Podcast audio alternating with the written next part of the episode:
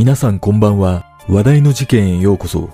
今回の考察は未解決事件、北海道厚間猟銃事件です。この事件は当時45歳の男性が林業の作業中に猟銃で撃たれ死亡した事件ですが、現在も撃った犯人は特定されておらず、未解決となっています。事件発生当時、この事件は誤射の可能性を考慮し、業務上過失致死の疑いで捜査していましたが、控訴事故を迎えたことで、現在は殺人事件として捜査が継続されています。一体、厳しい銃規制のある日本で、なぜ銃を所有している犯人を特定できないのか。まずは事件概要からどうぞ。事件概要。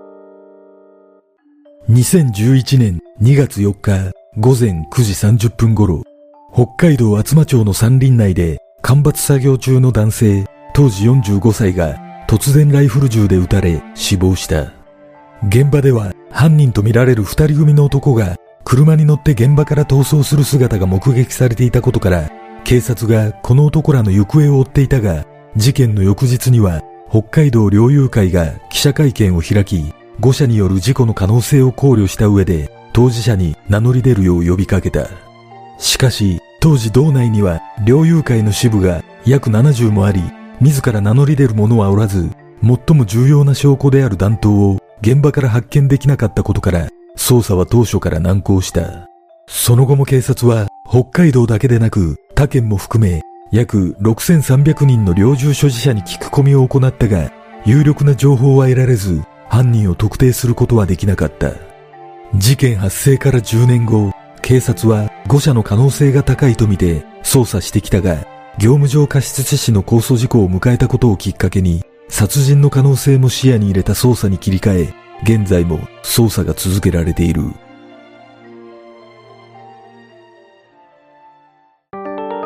事件の経緯現場となった山林は厚真町の市街地から約10キロの場所にあり、道道235号線から伸びる町道沿いの民有林で、近くには民家も点在していたが、狩猟可能区域となっていた。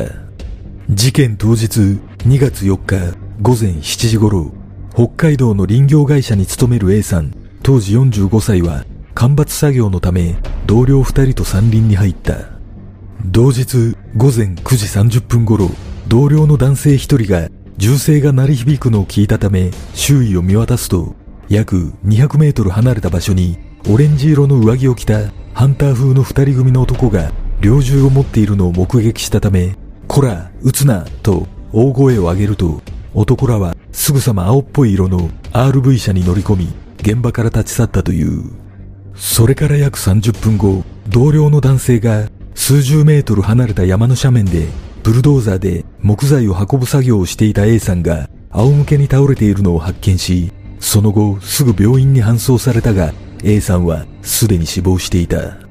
死亡した A さんの体には左脇腹から右胸にかけて約30度の角度でライフル弾が貫通した傷が見つかり、何者かに銃で撃たれ、ほぼ即死だったとみられたが、撃たれた瞬間は誰も見ていなかった。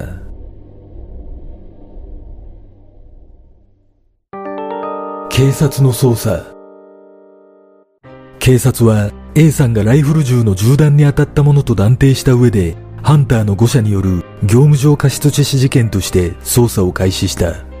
重要な物的証拠となる A さんの体を貫通した弾頭の捜索には、延べ2000人余りを投入し、付近の土をスコップで掘り返し、ふるいにかけるなどして懸命に捜索したが、ライフル銃の射程距離は最大4キロにも及ぶため、捜索範囲を絞り込むことは難しく、結局弾頭を見つけることができないまま事件から10ヶ月後に捜索は打ち切られた。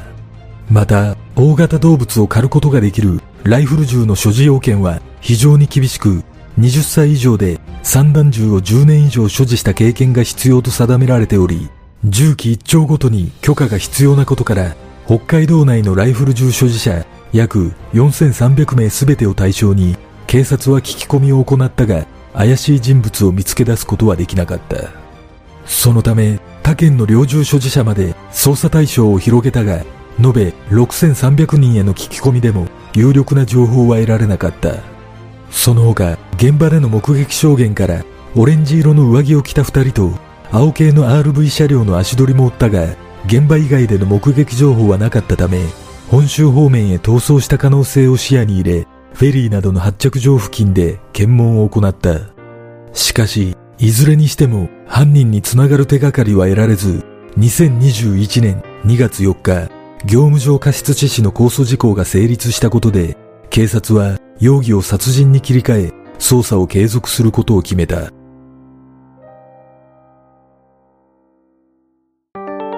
犯行の謎この事件は当初、鹿猟ハンターの流れ弾に被弾したとみられていたが、銃刀法により禁止されている行動上から発砲した可能性があることや、山林内から弾頭が発見されなかったことなどから、犯人が意図的に A さんを狙い撃ちし、証拠隠滅のために弾頭を持ち去ったのではないかとの疑惑が浮上した。その根拠として囁かれているのは、狩猟目的でライフル銃を使用する際、望遠スコープで安全確認をすることは基本とされているため、300メートルほど離れた場所にいても、人と獣を見間違えることはほぼないと指摘する声がある。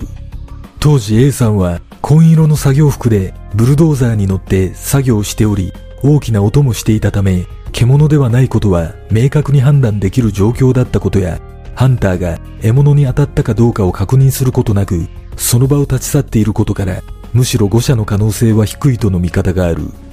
また、ある情報によると、冬の間は厚真町周辺から鹿は姿を消し、越冬地の苫小牧市街周辺に集まるため、地元のハンターはそんなところには行かないとの話があり、他県のハンターによる犯行の可能性が高いとも指摘されている。このように仮に誤射でないとすれば何かしらの意図を持って A さんを射殺していることから顔見知りの犯行との見方も浮上しているが、それらの証拠となるものは出ておらず、動機についても謎のままとなっている。事件の真相とは？この事件は現在、殺人の疑いで捜査を続けているとされているが、すでに事件から12年以上が経過しており、捜査に進展が見られないことからも、風化が懸念されている。実は、この事件から約8年後の2018年11月20日、北海道恵庭市の国有林で猟銃による誤射事件が発生している。この事件は森林管理局職員の男性当時38歳が同僚と2人で台風による倒木処理などに当たっていたところ、ハンターの男当時49歳に鹿と間違えられ猟銃で撃たれ死亡してしまい、このハンターの男は業務上過失致死の疑いで逮捕された。死亡した男性職員は赤のジャンパーとオレンジのヘルメットという目立つ格好をしていたが、後頭部に白いタオルをかけており、約130メートル離れていたハンターには、それが鹿の尻尾に見えたという。その後、このハンターの男には、禁錮2年、執行猶予5年の有罪判決が言い渡されているが、なぜこのような人物に許可を与えているのかと非難を浴びた。A さんの遺族は、犯人が早く捕まってほしい。この願いは死ぬまで変わらないと事件解決を強く願い続けているが年々情報提供は減り続けており解決への糸口は依然見出せないままとなっている果たして犯人は一体誰だったのか殺人の可能性はあるのかこの事件の真相とは？